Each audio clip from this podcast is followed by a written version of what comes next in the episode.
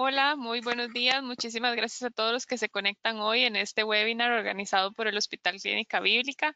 Hoy eh, tenemos el gusto de conversar sobre un tema muy importante que es el apoyo emocional del paciente adulto mayor. Eh, para eso nos acompaña eh, una enfermera muy destacada del Hospital Clínica Bíblica. Ella ya se va a presentar y yo les dejo el espacio para que puedan eh, empezar a escucharla. Nada más les quiero recordar que ustedes pueden ir escribiendo sus dudas en el chat de esta plataforma y al final de la exposición, este, vamos a estar escogiendo algunas de ellas. Así que los dejo para que empiecen con este webinar. Muchas gracias.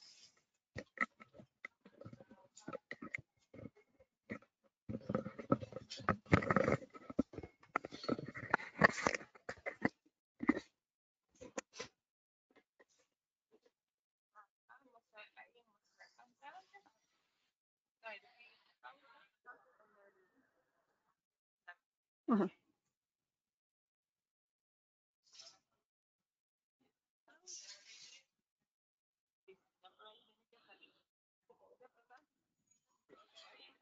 hola, buenos días. Mi nombre es Stephanie Román Taylor.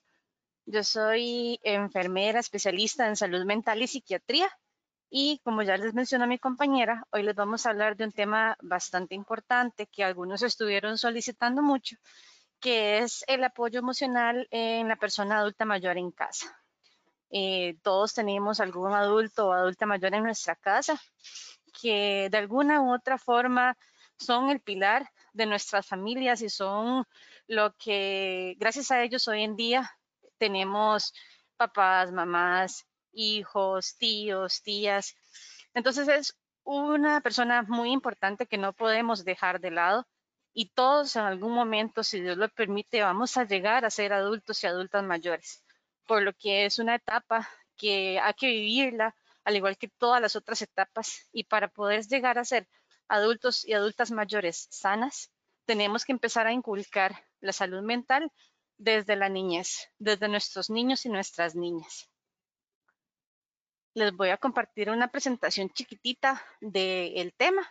Ahí vamos a ir viendo varios em, conceptos, varias cosas importantes y ahí poco a poco pueden ir apuntando para que luego, eh, si de ser necesario, evacuar algunas dudas. Vamos a ver para ver cómo comparto la presentación.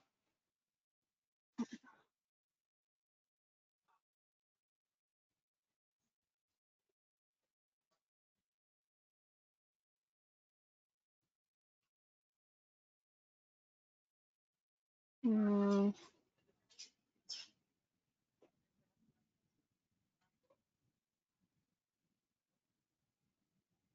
Es que pero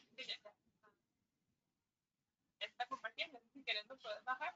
Y nada más baje y sube para abajo y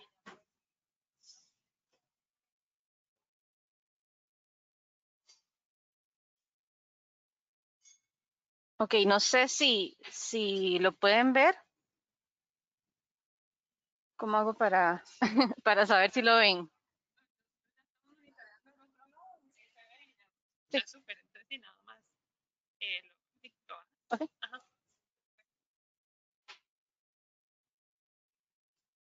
Perfecto. Entonces, como les decía, el tema es el apoyo emocional en el adulto mayor en casa. Y les repito, mi nombre es Stephanie Roman Taylor, enfermera especialista en salud mental y psiquiatría. Ok, quiero empezar con, como con unas frases de Franco Boli que describe la diferencia entre lo que es envejecimiento y lo que es vejez. Él lo compara que el envejecimiento es autonomía. Una persona que llega a un envejecimiento sana es una persona autónoma, mientras que la vejez es dependencia. Queremos evitar esto en la medida de lo posible. Yo sé que muchas veces hay diferentes patologías, diferentes enfermedades o diferentes circunstancias y situaciones, pues que no nos permiten estar al 100% siempre. pero de alguna u otra forma tenemos que buscar eh, las razones para poder salir adelante. Entonces, este autor, Franco Boli, dice, vamos a ver si puedo correr esto un poquito nada más.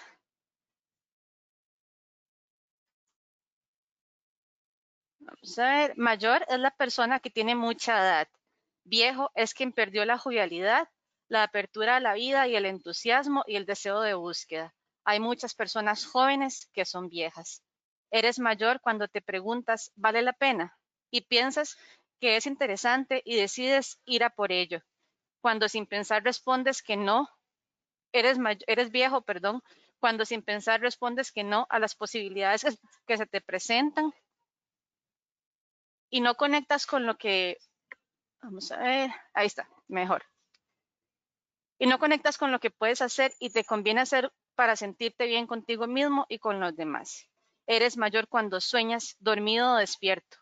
Sin embargo, eres viejo cuando apenas consigues dormir. Eres mayor cuando todavía eres capaz de aprender y continúas aprendiendo.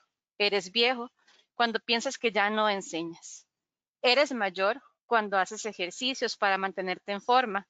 Eres viejo cuando pasas la mayor parte de tu tiempo sentado o acostado. Eres mayor cada día que, cuando cada día que comienza es único. Eres viejo cuando todos los días te parecen iguales. Eres mayor cuando tu agenda tiene proyectos y cosas por cumplir el día de hoy, mañana, pasado mañana, la próxima semana, en un año y eres viejo cuando tu agenda está en blanco y solo vives esperando que termine el día, quejándote y pensando en el pasado o añorándolo.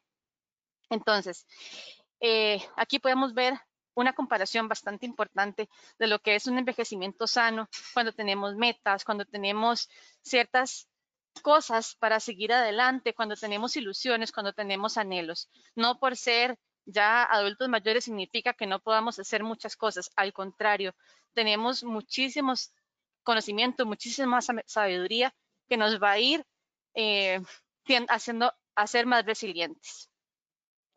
Entonces, yo pensaba, mm, buscar una definición de adulto o adulta mayor, en realidad queda muy corto para lo que eso significa. Y al final estuve hablando con un grupo de adultos mayores que es a partir de los 65 años en adelante, según la Organización Mundial de la Salud. Y lo que la gente me decía es que son experiencias y sabiduría al alcance. ¿Por qué? Porque es una persona que tiene muchísimos años recorridos en donde sus experiencias le han dado una gran sabiduría y un gran conocimiento que si lo sabemos aprovechar adecuadamente, podemos sacar frutos positivos de esto con los nietos, con la familia, con los hijos, en las historias que estas personas tienen por contar antes se contaban muchas historias de boca en boca y ahora con toda la virtualidad y con, con todo esto se ha dejado mucho de lado y qué bonito sería volver y sacar el tiempo, aunque sea un ratito, para conocer esas historias, cómo era el tiempo de antes, qué hacían nuestros adultos mayores. Y esto ayuda a tener una compañía de calidad y a recordarles que ellos también son importantes. Y nosotros vamos para adultos mayores, si Dios lo permite. Entonces es poder crear un envejecimiento sano, un envejecimiento activo yo le preguntaba a estas personas adultas mayores con las que yo conversaba que para ellos qué significa ser adulto mayor, porque qué, qué mejor que alguien que lo está viviendo que lo describa en sus propias palabras. Y de las frases que más se repetían, y me llamó muchísimo la atención que la mayoría de las frases eran frases positivas, decían que era una gran experiencia, que eran de gran utilidad para sus familias, para sus seres, para sus seres queridos, era volver a vivir, porque decían que ya después de haber pasado por todo el proceso de vida, eh, ya terminaron su trabajo, ya cumplieron sus metas a nivel laboral, ya ahorita pueden estar en sus casas, eh, volviendo a vivir o retomando aquellas situaciones, aquellas ideas que tal vez habían dejado de lado y no habían podido hacer debido a el trabajo, a la familia y ahorita con más tiempo lo pueden volver a hacer. Otros decían que es un privilegio poder ser adulto mayor, ver toda la historia que han venido con todos sus años, los cambios que han habido, eh, de, la aparición del Internet hasta ahorita la virtualidad. Eh, es increíble como todos los cambios ellos lo han podido presenciar, es disfrutar las cosas. Muchos hablaban de los nietos también, de lo bonito que es poder disfrutar de los nietos, de ver a, la familia crecer, una familia que tal vez por mucho tiempo ellos soñaron y lucharon para que sus hijos salieran adelante. Es consideración por parte de las otras personas.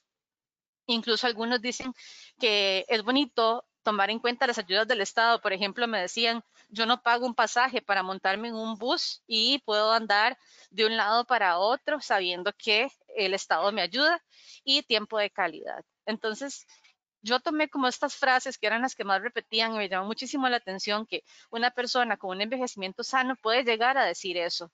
Y eso es la idea de poder darles un apoyo emocional a estos adultos mayores para que sean personas sanas. Pero para poder hacer eso, y quiero que esto quede muy, muy en claro, tenemos que empezar a inculcar esta salud mental, este crecimiento sano desde la niñez, desde nuestro inicio del ciclo de vida, desde la infancia, que vamos todos para ser adultos y adultas mayores, si Dios y la vida nos lo permiten, y que tenemos que inculcar a nuestros niños y niñas la importancia del respeto a los adultos mayores y cómo cada ciclo importa y hay que tomar las diferentes experiencias para poder llegar a ser personas sanas. Nosotros somos seres humanos eh, que somos por naturaleza seres sociales, no podemos desvincularnos de las demás personas y simplemente vivir una vida solos, porque no se puede. Y estos vínculos que se van formando desde la niñez nos ayudan a tener un sustento emocional, afectivo, económico, que a largo plazo nos va a garantizar una adecuada integración social y para, para el adulto mayor, estos vínculos son de vital importancia. Mantenerlos, fortalecerlos y en caso de que haya que mejorarlos o cambiarlos, mejorarlos para poder vivir una etapa adecuada y de bienestar en esta etapa de vida. Entonces, ya entrando en el tema y un poquito como explicando cuál es eh, el significado de un apoyo emocional sano y qué significa la salud mental, eh, vamos a ver que el apoyo emocional es la interacción entre las personas, que incluye la expresión de afecto, la afirmación de los comportamientos y la ayuda mutua interpersonal. ¿Y por qué eso es importante? Porque podemos expresarle a la persona que está a nuestro lado, a nuestros adultos mayores, a nuestros hijos, a nuestros padres, a cualquier persona, lo que sentimos, que la queremos, eh, que estamos felices a su lado, o tal vez que no nos gustan ciertos comportamientos, pero poder expresar esto de manera adecuada, afirmar los comportamientos positivos y una ayuda mutua para crecer juntos. Entonces, esto es un apoyo emocional y no, no es solamente darlo a la persona adulta mayor, es poder brindarlo en nuestras casas a todas las personas y tomar en cuenta a los adultos mayores, que muchas veces por diferentes situaciones los dejamos mucho de lado y no debería ser de esa forma. ¿Y qué tiene que ver la salud mental en todo esto? Bueno, el Ministerio de Salud de Costa Rica dice que una persona con una adecuada salud mental es la persona que puede responder ante las distintas demandas de la vida en armonía con el ambiente. O sea, a pesar de todas las situaciones de estrés, a pesar de todas las situaciones que tal vez eh, no podamos controlar, siempre salimos adelante y buscamos una mejor calidad de vida. Entonces, eso se refiere salud mental. Y para poder tener una adecuada salud mental, hay que tener un adecuado apoyo emocional. Y tal vez ustedes me pregunten, bueno, qué complicado y cómo hacemos esto. Tal vez no todas las situaciones son diferentes. Mi situación es, es, es un poco más compleja que otros con respecto a, el adulto mayor o adulta mayor que tengo en la casa por diferentes enfermedades, por diferentes patologías. Pero lo que yo sí creo que es muy importante para poder empezar a tener un apoyo emocional adecuado es el reconocimiento de emociones. Primero, mis propias emociones y luego reconocer las emociones de las personas que me rodean. Porque esta es la única forma de que podemos dar un apoyo emocional certero y verdadero. Entonces, ¿qué son las emociones? Las emociones son reacciones primero psicológicas y luego físicas. ¿Por qué? Porque primero yo las siento y luego la represento de alguna manera por medio de mi cuerpo, con la mirada, con la posición corporal, con los ojos, con la voz se pueden representar de muchas formas y si uno empieza a reconocerlas, se va dando cuenta de lo que la persona está sintiendo en ese momento. Son modos de adaptación que son estímulos que se dan por una persona, por un objeto, por un lugar o por un suceso, ya sea en el presente o algo en el pasado, que nos recuerda alguna emoción y la vivimos ahorita. Entonces, ¿cuáles son las emociones básicas? Las que todos en algún momento de nuestra vida sentimos o vamos a sentir. El enojo, que es una reacción de irritación, furia o cólera. El miedo, que se expresa cuando hay un peligro real o inminente que amenaza nuestro bienestar. La alegría, que es una forma de valorar la vida, ser agradecidos, que está relacionada con la plenitud, con el gozo, con el disfrute. La tristeza, que está desencadenada por algún tipo de pérdida significativa y muchas veces va acompañada de llanto o desmotivación. Y el desagrado, que es una sensación de repulsión hacia algo. Entonces, estas son las cinco emociones básicas que todos los seres humanos vamos a sentir en algún momento de nuestra vida y está bien sentirlas. No nos podemos quedar solo en la alegría, no nos podemos quedar solo en la tristeza, no nos podemos quedar solo en el miedo, sino que somos seres complejos que sentimos diferentes situaciones con respecto a lo que nos va pasando en nuestra vida. Sin embargo, si las podemos reconocer, podemos tener en cuenta cuáles son positivas y cuáles deberíamos cambiar para mejorar.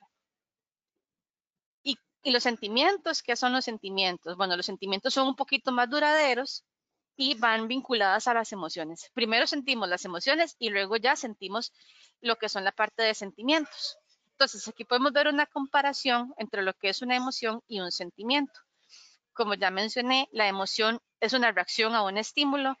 Por ejemplo, recibí una carta, un mensaje, un WhatsApp de una persona que no veía, que no hablaba hace mucho tiempo y eso me provoca una sensación de gozo porque me di cuenta, o de alegría en este momento porque supe que esta persona está bien. Es inmediata, es corta, eh, es universal, es intensa y me lleva a actuar. Esas son las emociones. Entonces, en este caso, con el ejemplo del mensaje que recibí, lo primero que siento es alegría y luego al darme cuenta de que esta persona está bien, llego al sentimiento de gozo, de que esta persona está bien, de que está sana, de que me está escribiendo y que sé cómo está. Entonces el sentimiento es un estado más estable, es consciente, es largo, es individual, va a depender mucho de lo que significa para mí cada emoción y lleva a decidir y a vivir de cierta manera. Entonces, algún, un tip que, que, yo les doy como para ver qué sentimientos son positivos y qué sentimientos no son tan buenos yo los divido como en un semáforo, en sentimientos verdes, que son sentimientos que nos van a generar bienestar, como la compasión, la amistad, la simpatía, la esperanza, el optimismo, ser agradecidos, la satisfacción, eh, la impresión, la confianza. Todos esos sentimientos de luz verde son sentimientos que nos van a generar bienestar y que nos van a hacer tener una adecuada salud mental. Pero no podemos simplemente ignorar que muchas veces en muchas situaciones de estrés, de pérdidas, de, de daño, de alguna otra forma, nos van a generar sentimientos de luz roja. Que sí, que está bien sentirlos, tenemos que sentirlos, tenemos que reconocerlos para poder cambiarlos. No es simplemente ignorarlos, no es decir, tengo miedo, pero mejor no voy a pensar en eso y lo voy a meter debajo de la alfombra, como dicen, no.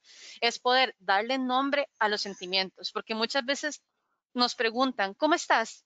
Y respondemos bien automáticamente, a pesar de que tal vez el día fue un poco estresado, a pesar de que tal vez, tal vez tuve alguna pelea con algún ser querido, a pesar de que el trabajo fue un poco cansado o a pesar de que estuve en la casa todo el día y no puedo salir de la casa, pero preguntan, ¿cómo estás? Y siempre la respuesta es bien.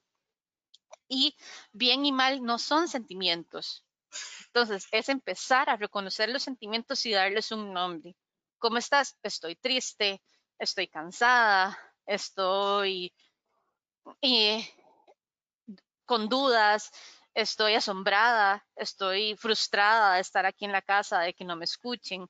Entonces es poder empezar a darle nombre a esos sentimientos para así poder reconocer primero lo que yo siento y luego ver a mi alrededor cómo está mi familia, cómo están mis hijos, mis papás, mis abuelos.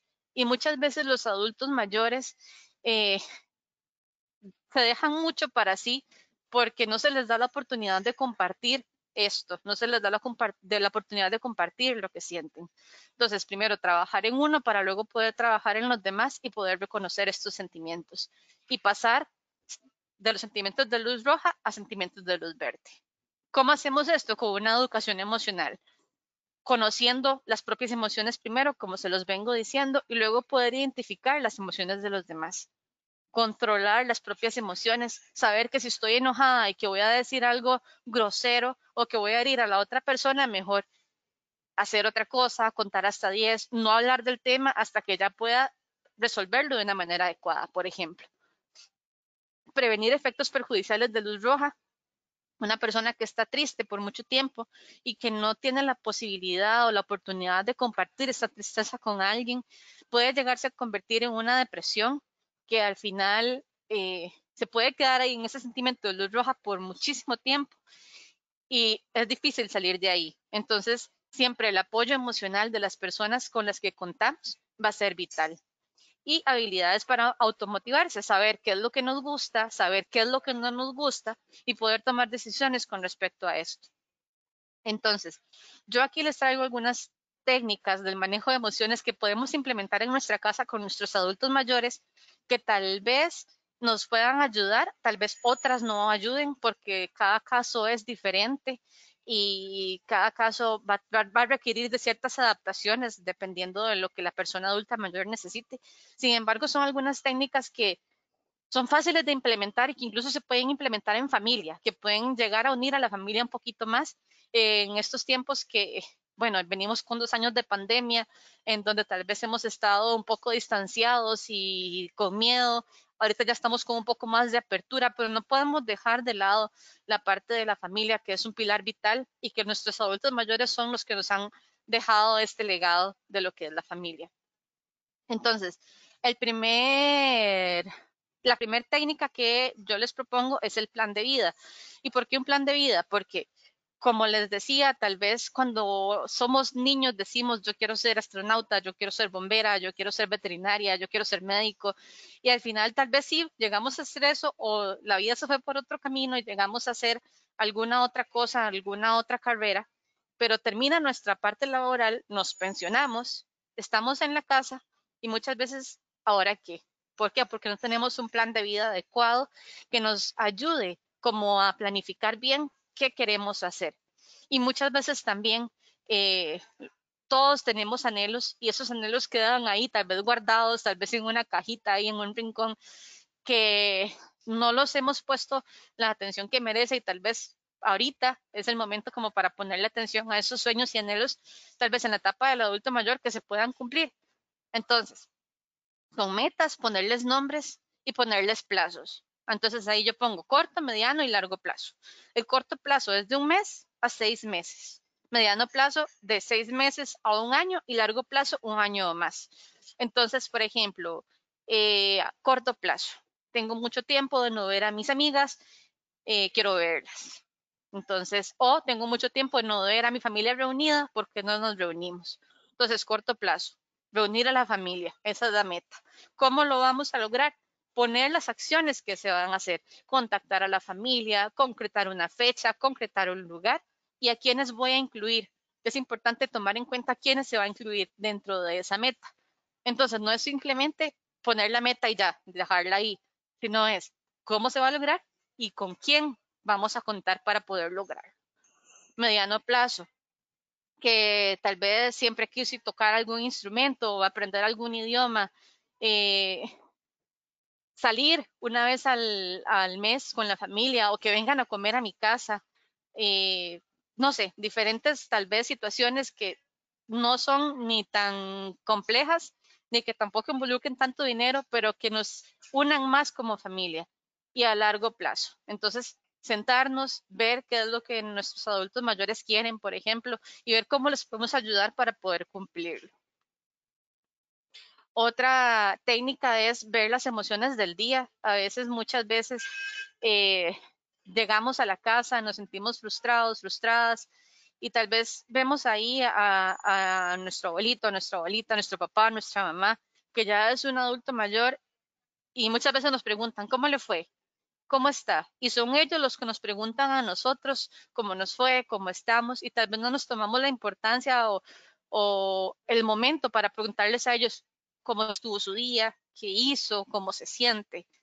Y tal vez muchas veces responden de mala manera o no quieren conversar o por alguna otra situación o enfermedad no, no pueden responder esas preguntas. Sin embargo, si los conocemos bien, sabemos que algo está sucediendo. Entonces, también una técnica es poder las emociones en la mesa, puede ser con incluso los nombres de cada una de las emociones y sentimientos y decir, bueno, ¿cómo se siente? ¿Por qué se siente de esa manera? ¿Y qué situación generó esa emoción? Como para crear una conversación y poder ver qué es lo que está sucediendo. Tal vez fue eh, algo que viene cargando desde muchísimo tiempo, tal vez fue el simple hecho de que ha estado, se siente muy solo o muy sola. Entonces es poder ir reconociendo esas situaciones y esas emociones. ¿Y cómo las manejamos? Bueno, más que todo con la parte de emociones de luz roja. Por ejemplo, yo aquí pongo tres ejemplos de tristeza, miedo y enojo. Entonces, cuando, estás, cuando estamos tristes, buscar actividades que me gustan, que no sé, tal vez le gusta la parte del arte, le gusta la parte de la música, le gusta estar acompañado. Entonces, buscar como esas diferentes actividades que les gustan y poder hacerlas, poder promocionarlas y hablar con alguien al respecto, que es muy necesario y a veces, aunque parezca mentira, con solo conversarlo, uno se quita una carga de encima. Con el miedo, entender a qué le tenemos miedo, por qué le estamos teniendo miedo a esa situación y qué podemos hacer para enfrentarlo y con el enojo reconocer qué provocó ese enojo y expresar lo que siento de manera asertiva en el momento correcto. Entonces, para poder expresarlo en el momento correcto, una técnica que a mí me gusta mucho es la comunicación asertiva con el estribillo de la asertividad. Este estribillo, yo me siento cuando, porque y me gustaría, es una forma de que las personas puedan decir lo que sienten sin herir a la otra persona. Se puede usar para decir algo no tan positivo o algo positivo. Les doy un ejemplo. Yo me siento triste cuando no me toman en cuenta en la conversación porque me siento excluida y me gustaría que escuchen lo que tengo que decir. Entonces, es una forma de yo poder expresar lo que estoy sintiendo, cuándo lo estoy sintiendo, por qué lo estoy sintiendo y estoy dando la solución de cómo hacemos para cambiar esto, cómo hacíamos para cambiar que yo me siento triste, incluyéndome en la conversación, por ejemplo. También se puede usar para algo positivo. Yo me siento feliz cuando salimos a comer juntos porque me hace falta verlos y me gustaría que se repitiera más a menudo. Entonces son situaciones que nos permiten decirlo de una manera positiva o de una manera no tan positiva, pero sin herir a nadie y dando una solución. Entonces, esto me ha ayudado mucho y también a veces es un poco complicado al inicio de recordar, yo me siento cuando, porque me gustaría, pero si uno lo va implementando poco a poco, poco a poco, se vuelve parte del día a día y nos ayuda muchísimo como a, a poder decir las cosas de una manera adecuada. Y eh, estuve viendo porque eh, dependiendo de la provincia, dependiendo de donde vivamos, dependiendo del cantón, hay diferentes asociaciones, diferentes lugares en donde tal vez nos puedan ayudar un poco con, la parte de adulto mayor. Sin embargo, son muy amplias las redes, son muy amplias como las situaciones, son muy amplias, por ejemplo, los centros diurnos o las actividades que hay para adultos mayores. Pero me llamó la atención el servicio que da el CONAPAM de línea dorada, que es el número que ustedes pueden ver ahí en pantalla, en donde se brinda atención las 24 horas del día, todos los días de la semana. Atención de consultas, de cualquier tipo de consultas, eh, exposición de casos, de tal vez algún adulto mayor o alguna adulta mayor que necesite alguna ayuda, algún servicio. Y también se recibe eh, contención y orientación psicológica en caso de que se necesite. Con, con solo llamar a ese número. Entonces siento que es importante porque es una ayuda que nos brinda el Estado, que nos va a facilitar algunas situaciones y algunas cosas.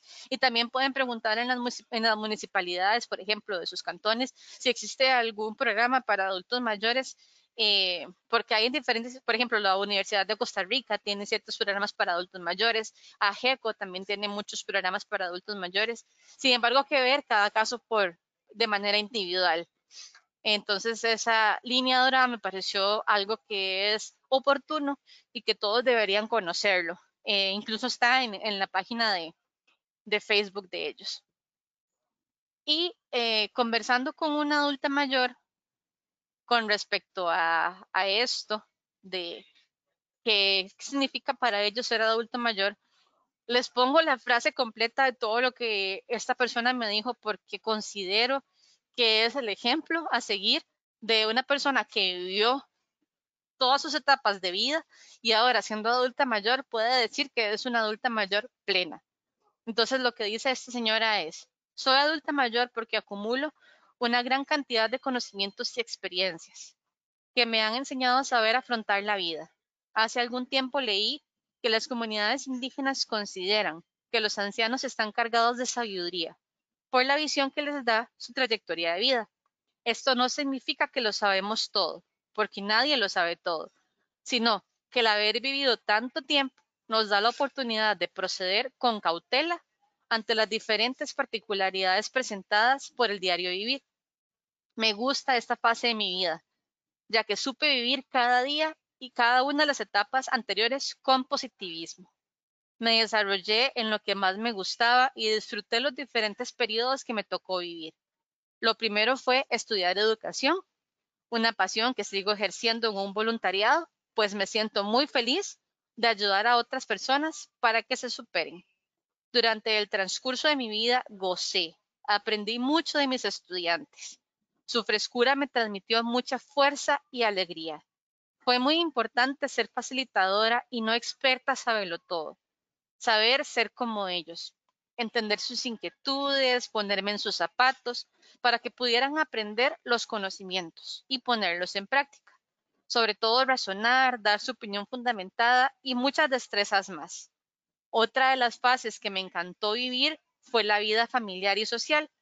Sin esas experiencias tanto positivas como negativas, ya que todo no es color de rosa, nos llevan a crecer emocionalmente, a saber afrontar lo que tenemos que enfrentar y nos hace salir sanos siempre. Ser adulta mayor me parece la mejor etapa de mi vida.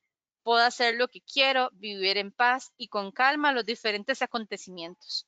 Hacer ejercicio, comer sano, dar clases, disfrutar del fútbol con los comentarios sobre él, decir no y decir sí cuando así lo desee pensar en mí y en los demás dependiendo de mis perspectivas y anhelos. En fin, considero que la vejez es el tiempo de la ternura de Dios. Y cuando ella me dijo esto, me quedó muy claro. La adultez mayor, por eso les puse esa pregunta aquí al inicio de la diapositiva. La adultez mayor, ¿una etapa de duelos o una etapa de anhelos? Sí, tal vez se pasan por muchos duelos, por muchas pérdidas, pero siento más que puede llegar a ser una etapa de anhelos. Y con la frase que ella lo cierra, la vejez es el tiempo de la ternura de Dios. Poder llegar a decir esto cuando uno es adulto mayor es un bagaje que se viene dando desde que esta persona fue niña. Entonces, por eso insisto muchísimo en empezar a inculcar desde nuestros niños la importancia de crecer sanos con una salud mental adecuada desde que somos niños para llegar a ser adultos mayores sanos y poder llegar a decir esto que dijo eh, esta señora adulta mayor, que se siente feliz, que se siente plena y que dice que la adultez mayor es la mejor etapa de su vida. Eh, esto se puede lograr, esto es un, un, un ejemplo de que sí se puede lograr, que es difícil, que es complicado, sí, pero depende mucho de las relaciones que tengamos en la familia, de las relaciones de apoyo que tengamos para salir adelante, porque somos seres sociales y no podemos simplemente salir adelante solos. Entonces, queda en cada uno de nosotros ver que esta etapa de adulta mayor, más que una etapa de duelo, sea una etapa de anhelos una etapa de vivir la vida como siempre nos ha gustado vivirla. Eh, es complicado, cada situación es diferente. Sin embargo, si se da el apoyo de la familia, de los seres queridos, podemos salir adelante. Muchas gracias. Eso sería más que todo lo que quería compartirles con ustedes. Y eh, ahorita vamos a ver entonces la parte de, de las preguntas. No interrumpir mucho, ve, aquí está el, el panel, entonces puedes escoger las que consideres este para vamos a ver un segundito. Bueno vamos a ver. Sería excelente tener acceso Eh, sí, yo creo que aquí me escuchan, ¿verdad? Eh, sí, esta charla la vamos a tener y la vamos a subir al canal de YouTube del Hospital Clínica Bíblica eh, para que ustedes puedan repasarla y compartirla con sus seres queridos. bueno, muchos te felicitan, excelente tema. Este, cuidado de una adulta mayor de 90 años, inicios de demencia, dificultad para caminar y cuesta mucho atenderla y manejar mis emociones y poder ayudar. Esos fueron uno de los comentarios. Si quieren les damos este un par de, de minutitos para ver si, si tienen una pregunta con y verdad la solicitud de la grabación Sí, el webinar va a quedar grabado como, como decían ahí. Eh, sí, es complicado tal vez ya cuando un adulto mayor ya está con inicios de demencia, que está encamado, que empieza, empieza a perder ciertas capacidades. Sin embargo, para poder atenderla con, o atenderlo como se merecen, primero tenemos que conocernos nosotros, conocer qué es lo que estamos sintiendo en ese momento, ¿verdad? que nos hace sentir la pérdida de capacidades del adulto o adulta mayor y también poderle darle la oportunidad de alguna otra forma expresar lo que ella está sintiendo, lo que él está sintiendo, ya sea con una mirada, con algún gesto, porque tal vez está eh, perdiendo en ese momento la capacidad del habla, pero sabemos, si estamos con ella desde hace muchísimo tiempo o con él desde hace muchísimo tiempo, nos estamos dando cuenta de que está incómodo, de que algo le duele, de que le agrada la visita del nieto, de la nieta, de la familiar. Entonces es empezar a conocer un poquito más al adulto mayor que tal vez está en nuestra casa y que no le hemos dado como el, eh, no le hemos visto adecuadamente y tal vez empezar a ver esos patrones de conducta y comportamiento nos pueden ayudar a, a ver si estamos haciendo las cosas bien o deberíamos cambiar algunas cosas. Sí,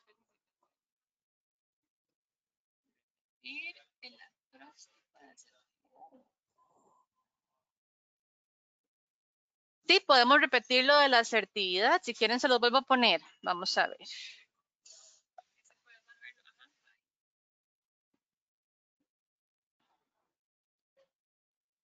Aquí está. Yo me siento cuando, porque y me gustaría. Entonces, con el ejemplo, yo me siento, ahí ponemos la, la emoción o sentimiento. Yo me siento triste cuando no vienen a visitarme porque me hace sentir muy sola y me gustaría que me visitaran más seguido. Entonces es, yo me siento, cuando, porque y me gustaría. Ahí está, es bastante útil. Al principio es un poquito complicado como aprendérselo. Yo lo que hice fue pegarlo en la refri y lo usamos mucho en mi casa. Ya la gente lo conoce, pero sí hay que tenerlo como a mano al inicio como para poder aprendérselo. Ya luego uno lo usa en el diario, en el diario conversar. Vamos a ver.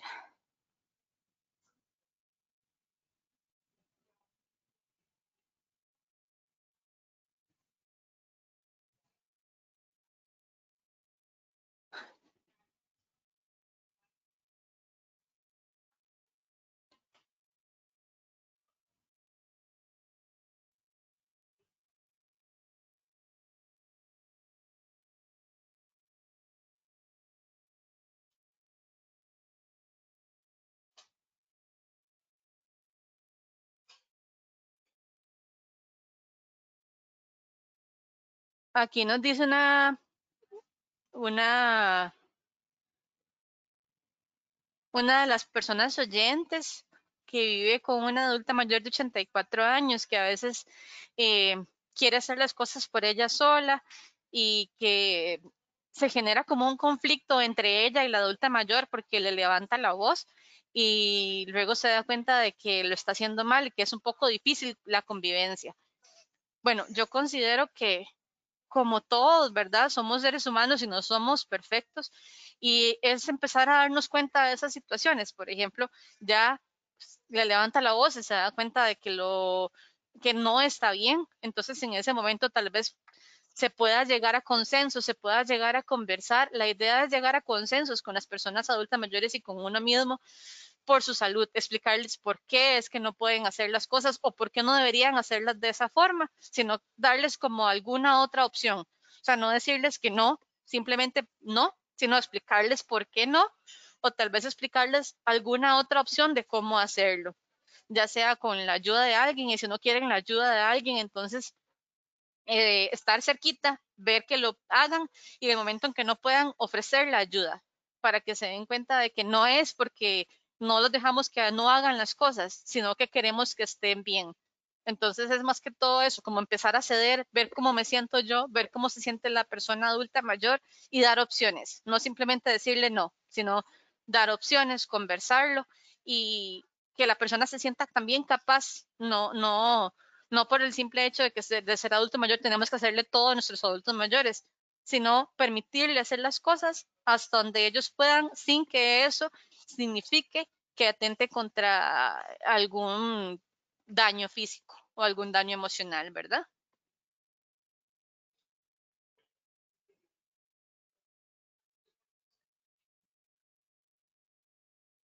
Vamos a ver.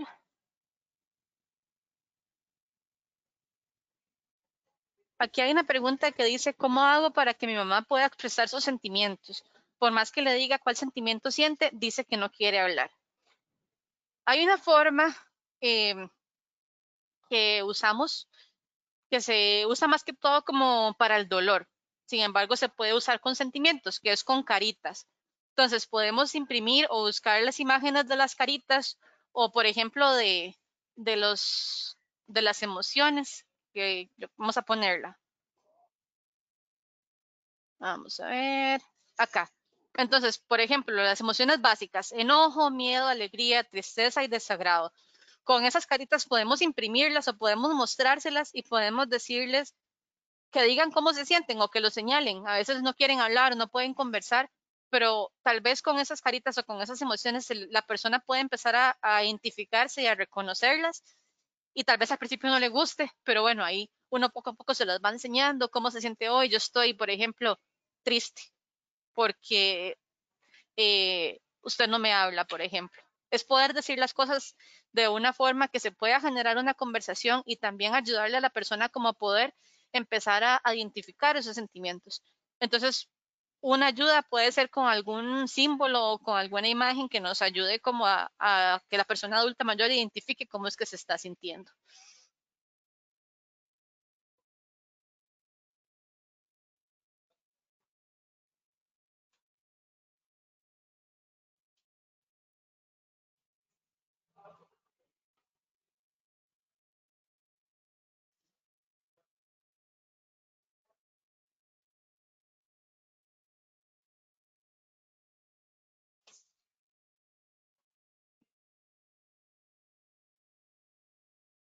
Hay varios comentarios en donde se destaca mucho que hay varios adultos mayores y adultas mayores que están pasando por un problema ya de depresión.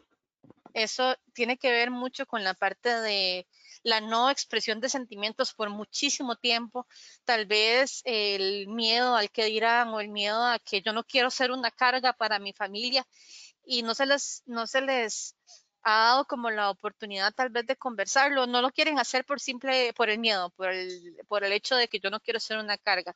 Sin embargo, ya cuando se convierte en una depresión como tal, sí es importante que la familia se reúna, que vean a ver cuáles posibilidades tienen, ¿verdad? Porque depende mucho de las posibilidades y la situación familiar de cada uno, eh, de los hijos, de los nietos o de la cuidadora o el cuidador, y ver si es necesario que lo vea ya algún especialista, ya sea en salud mental, ya sea un, psicólogo o un orientador. Hay diferentes especialistas, pero si ya con una parte de depresión como tal, si es necesario ver en qué punto está esa depresión y ver si necesita ya el apoyo de algún otro tipo de profesional.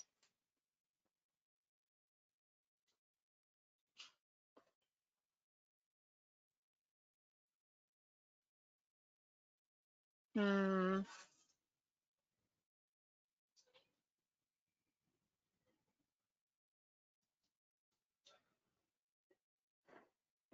Dice, por ejemplo, aquí hay una pregunta, cuando un adulto mayor empieza con rasgos de senilidad y inventa algo, ¿es aconsejable seguirle la corriente o explicarle que está equivocado? Ok, eso ya es un tema, ya es todo un tema, es bastante complejo porque ya una persona que empieza con eh, síntomas de Alzheimer, por ejemplo, de enfermedad senil ya por la edad, es un poco complejo decirle que está equivocado o decirle que así no son las cosas, porque usualmente estas personas tienden a vivir en el pasado. Ellos no recuerdan lo que pasó ayer, lo que pasó antier, lo que pasó la semana pasada, incluso a veces empiezan a dejar de reconocer quiénes son los nietos. A veces ven a los nietos como los hijos o ven a los nietos como eh, algún otro amigo conocido.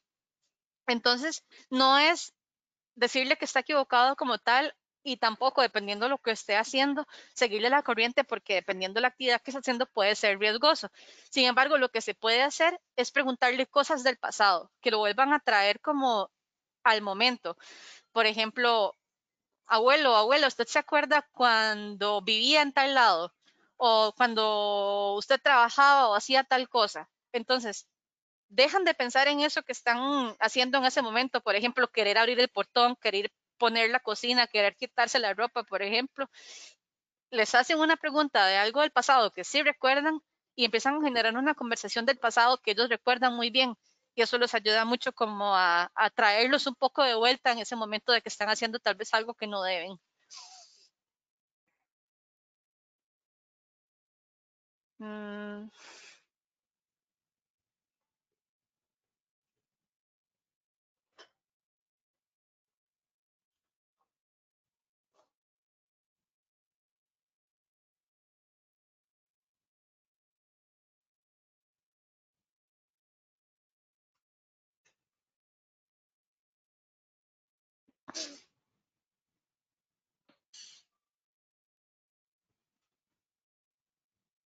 Muy bien.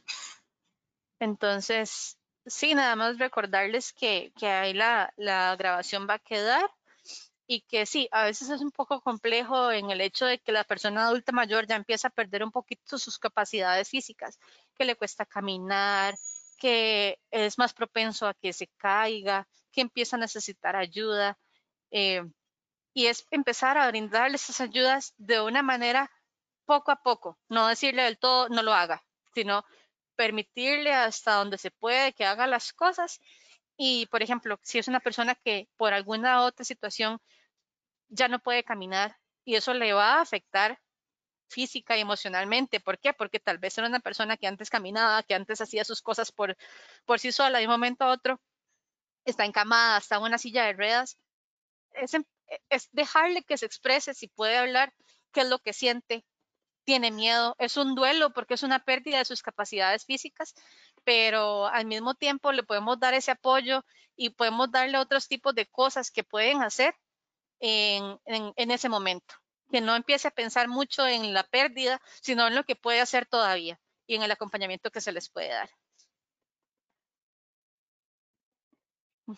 Entonces, muchísimas gracias. Eh, muchísimas gracias a todos. Aquí yo creo que me escuchan a todos los que se conectaron. De verdad, una excelente asistencia. Muchísimas gracias. Y a usted también, de verdad, muchas gracias por el tiempo, por toda la explicación. Y bueno, nos vemos en un próximo webinar eh, ya el otro mes. Muchas gracias. Muchas gracias.